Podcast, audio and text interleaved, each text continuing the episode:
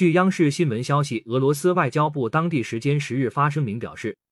俄罗斯今后将不再参加欧洲委员会俄罗斯不打算继续忍受西方以自己的秩序来取代国际法的颠覆性做法。感谢收听羊城晚报广东头条更多新闻资讯请关注羊城派。